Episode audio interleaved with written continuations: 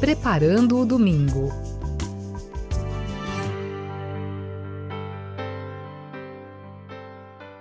Bem-vindo, bem-vinda a mais um encontro Preparando o Domingo.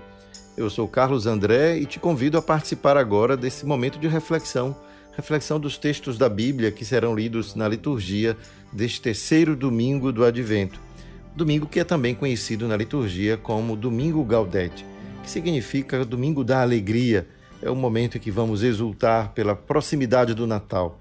Estamos já muito perto de celebrar o nascimento de Jesus e o domingo vai nos trazer leituras que enchem o nosso coração de alegria, porque a esperança da realização da chegada deste menino no mundo está próxima. É assim que a gente já se aproxima do Natal com um coração que vai se alegrando um pouco mais, porque afinal temos uma grande festa para celebrar. O nascimento de Jesus é uma grande alegria, é o anúncio de uma grande alegria, e por isso queremos também alegrar o nosso coração, espantar todo, toda sombra, toda tristeza, tudo aquilo que pode em algum momento ter nos feito nos sentir um pouco mais tristes e reconhecer que esta alegria que vem de Deus é uma alegria profunda, é uma alegria que nos revela aquilo que nós somos e para onde vamos. É daí que vem a fonte desta alegria. Reconhecer que temos a nossa origem em Deus e para Ele um dia retornaremos. E a presença de Jesus no mundo é aquilo que nos dá esperança de que esta realidade se concretize na vida de cada um de nós. Por isso, vamos então agora nos preparar para escutar estes textos do terceiro domingo do Advento, invocando o Espírito Santo.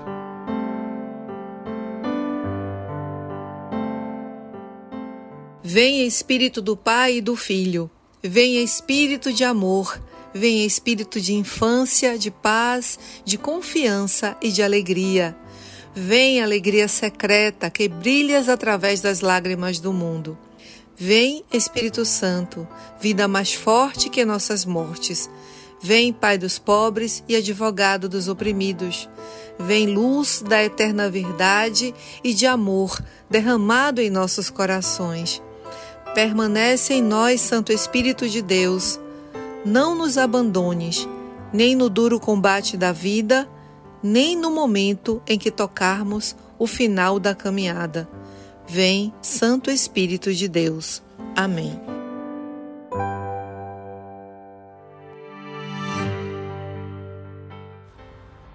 A primeira leitura é do livro do profeta Isaías. O Espírito do Senhor Deus está sobre mim porque o Senhor me ungiu, enviou-me para dar a boa nova aos humildes, curar as feridas da alma, pregar a redenção para os cativos e a liberdade para os que estão presos, para proclamar o tempo da graça do Senhor. Exulto de alegria no Senhor e minha alma regozija-se em meu Deus. Ele me vestiu com as vestes da salvação, envolveu-me com o manto da justiça e adornou-me como um noivo com sua coroa, ou uma noiva com suas joias.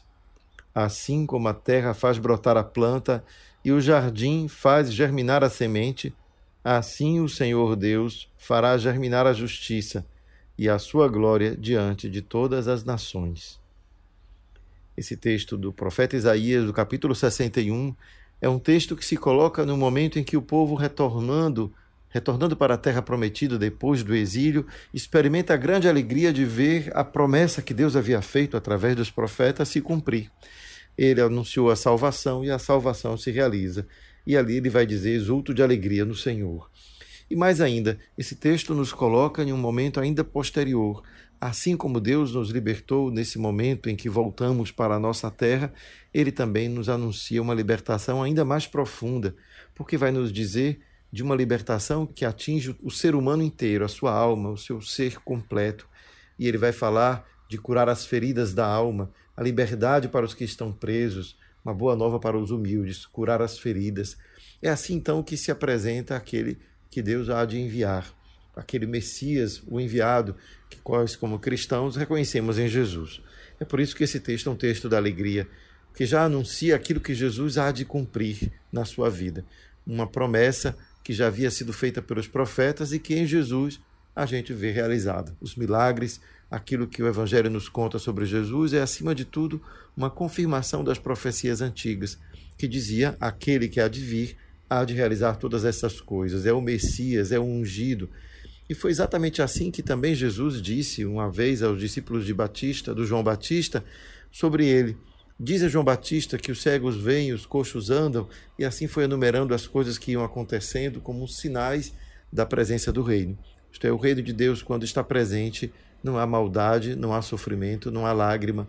É aquilo que Apocalipse vai dizer. Quando chegar aquele dia, não haverá mais choro nem morte. Né? Tudo será uma só alegria. E aquilo que Jesus realiza na sua vida é uma antecipação disso. Aquilo que ele realiza através dos milagres é uma espécie de anúncio para, nos dizer aquilo que Deus preparou para nós já se encontrou em semente naquilo que Jesus fez a libertação de todos os males físicos e espirituais. Por isso que Maria, quando ouve, portanto, o anúncio que Isabel faz, bendita és tu entre as mulheres, né, e bendito é o fruto do teu ventre, e Maria responde: A minha alma se alegra em meu Deus, e se alegrou meu espírito em Deus, meu Salvador, pois ele viu a pequenez de sua serva, desde agora as gerações de chamar-me de bendita.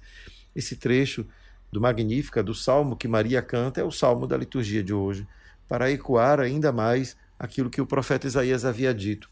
Exulta né, de alegria o meu coração, né? exulta de alegria no Senhor, e minha alma regozija-se em meu Deus.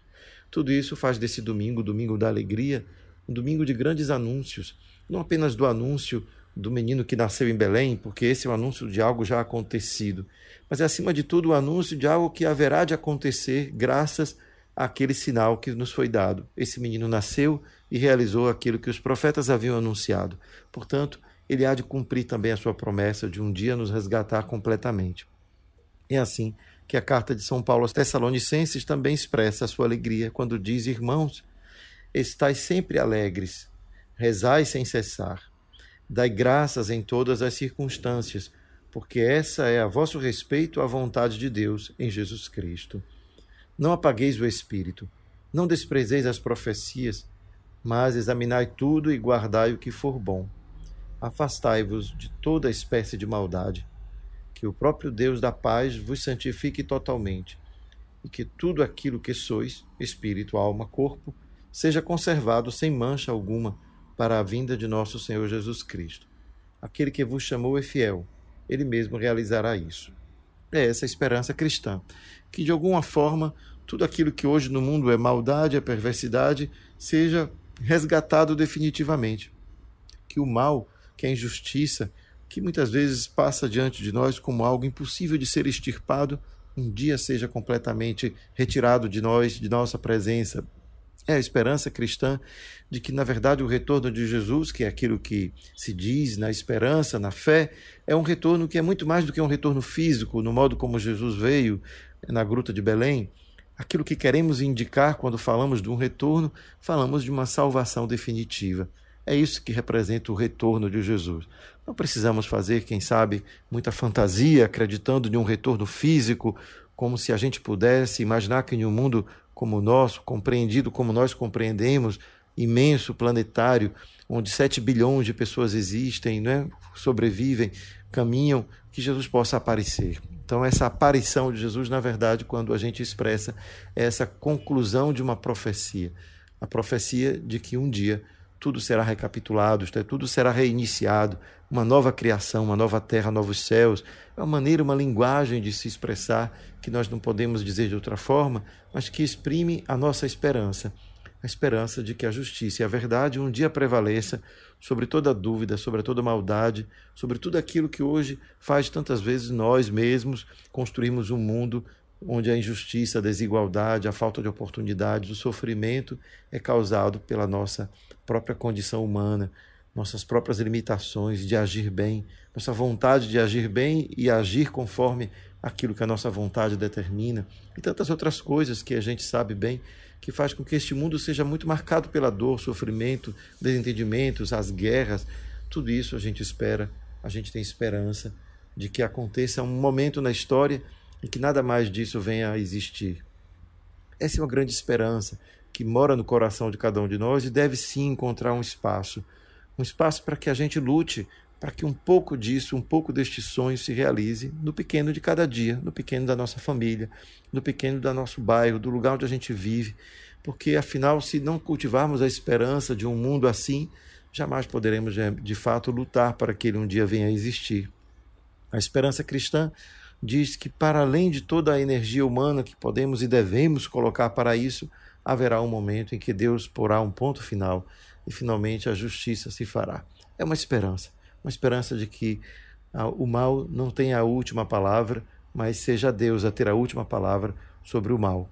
É por isso que temos essa esperança da volta na segunda vinda de Jesus, né? segunda vinda que representa isso, uma vitória definitiva do bem, da verdade, da justiça, sobre tudo aquilo que destrói a vida, que destrói aquilo que Deus criou de mais bonito.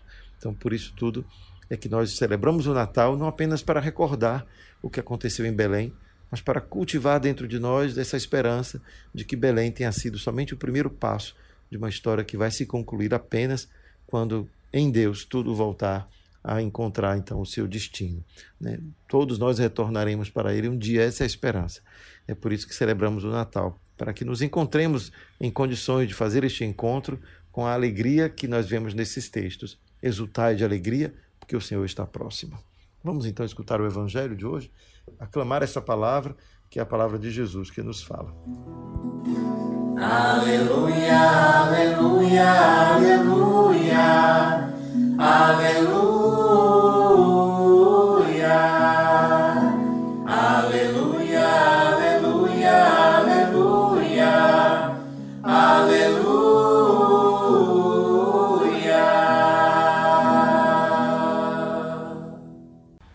Proclamação do Evangelho de Jesus Cristo segundo João.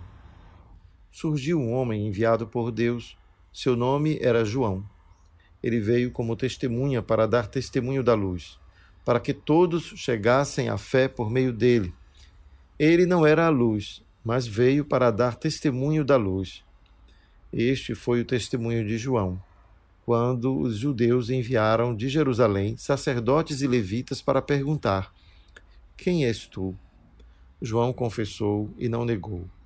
Confessou: Eu não sou o Messias. Eles perguntaram: Quem és então? És tu Elias? João respondeu: Não sou. Eles perguntaram: És o profeta? Ele respondeu: Não. Perguntaram então: Quem és afinal?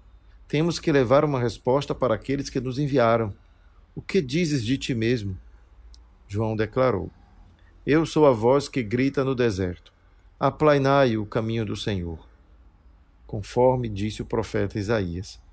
Ora, os que tinham sido enviados pertenciam aos fariseus e perguntaram: Por que então andas batizando, se não és o Messias, nem Elias, nem o profeta?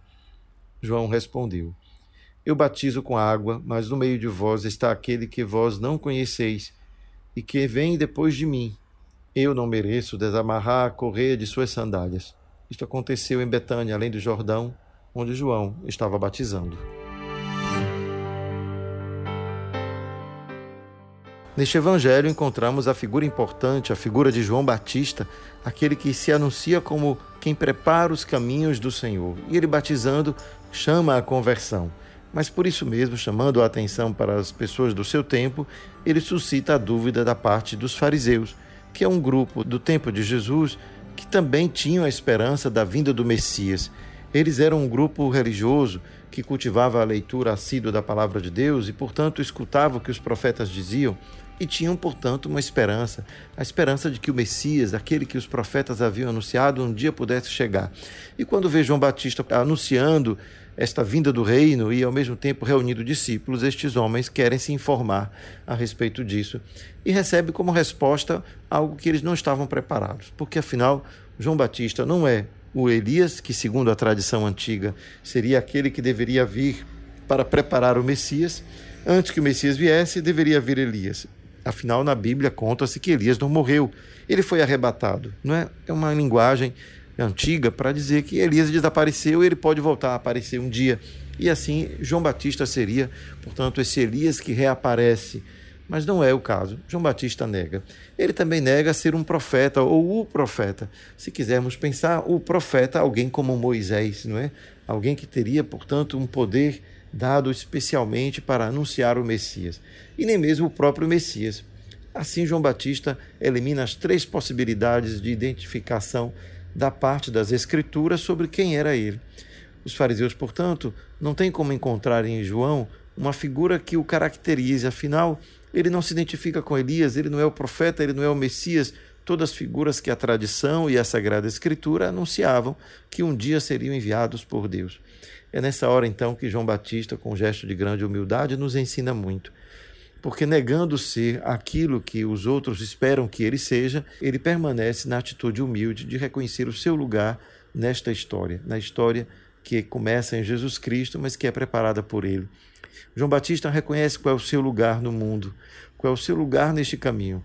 Ele não deve ser colocado acima do Messias, e ele quer ser tanto considerado assim que prefere usar esta outra linguagem, esta outra metáfora. Não sou digno de desamarrar as suas sandálias, para mostrar o quanto ele não está nem aos pés daquele que deverá vir, aquele a quem ele prepara o caminho.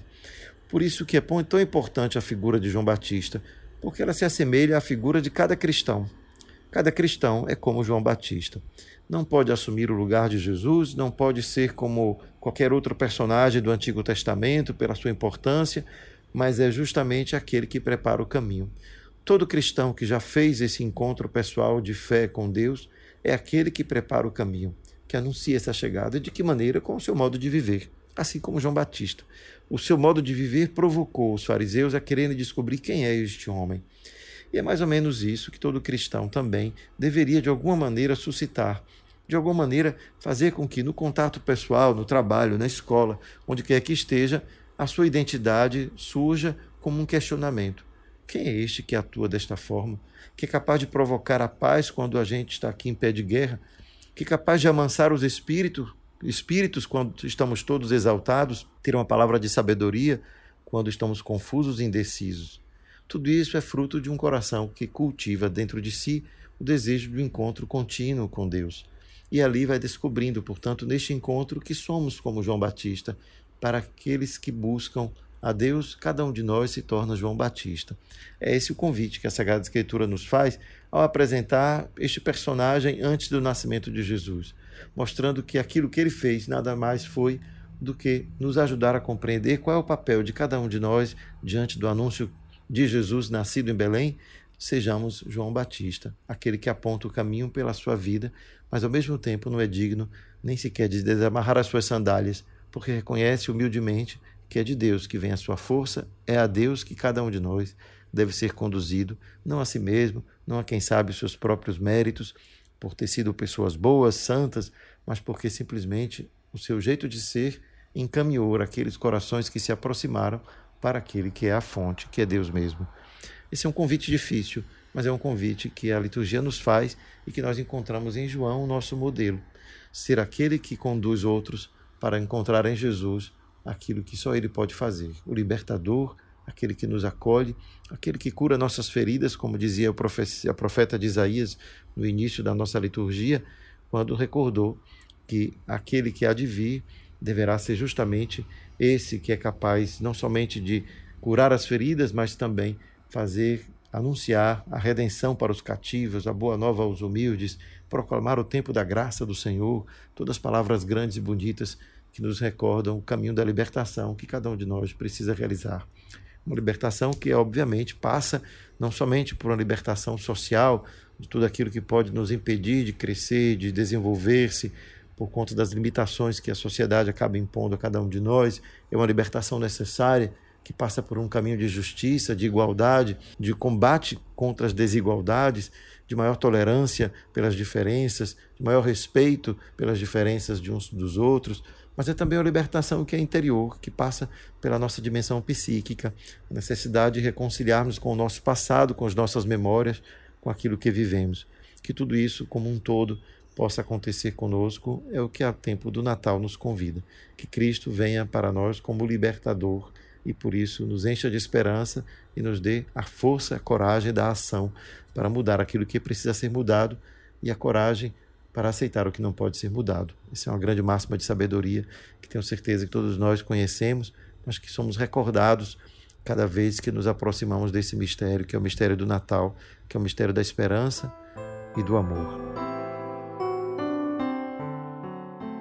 Obrigado, Senhor, mais uma vez pela alegria do Natal. Muitas vezes as tristezas que vêm durante o ano podem nos deixar cada vez menos capazes de viver este momento com esperança. Mas te pedimos que possa vir ao coração de cada um de nós e todas as lembranças tristes que esse tempo de Natal possa por acaso trazer, que ela também seja superada pela alegria da tua vinda, pela esperança que a tua chegada pode trazer ao nosso coração. Ajuda-nos a nos inspirar com as luzes do Natal, a nos inspirar com as mensagens, com as, os votos de alegria e de paz que receberemos, para que possamos superar, quem sabe, momentos difíceis que tenhamos vivido neste ano e colocar tudo aos teus pés nesta gruta, nesta manjedoura, neste lugar acolhedor que é a tua presença. Que essa preparação para o Natal possa nos ajudar a fazer este caminho em direção à tua gruta, cheio de esperança, com passos firmes e corajosos na direção daquilo que sabemos que somente a tua presença em nossa vida pode nos dar, uma esperança que ultrapassa todo limite humano. Por isso, ajuda-nos a colocar a nossa vida, a nossa fé neste momento transcendente que é reconhecer a tua presença no mundo. Deus se fez menino e, assim como João, queremos preparar os caminhos daqueles que estão em nossa volta. Dá-nos a força de sermos testemunhas daquilo que fazes em cada um de nós e abençoa-nos hoje e sempre. Pai, Filho e Espírito Santo. Amém. Fica a dica! A dica desta semana é claro, estamos nos preparando para o Natal. Aproveite esse tempo que ainda resta para celebrarmos esta noite e façamos então o nosso momento de encontro com Deus, confiando a Ele tudo aquilo que temos sido, todas as alegrias e tristezas deste ano. Preparemos o nosso coração Faça do seu tempo de oração nestes dias que faltam um momento de recapitulação da tua vida. Coloca nas mãos de Deus aquilo que queres ser, os teus projetos. Reconhece que nem sempre foi tão bom, nem sempre foi tão correto. Aproveita essa chance. É o tempo de preparação para o Natal, para que você possa ter um coração livre, disponível para receber Jesus. Fica a dica. Preparando o domingo.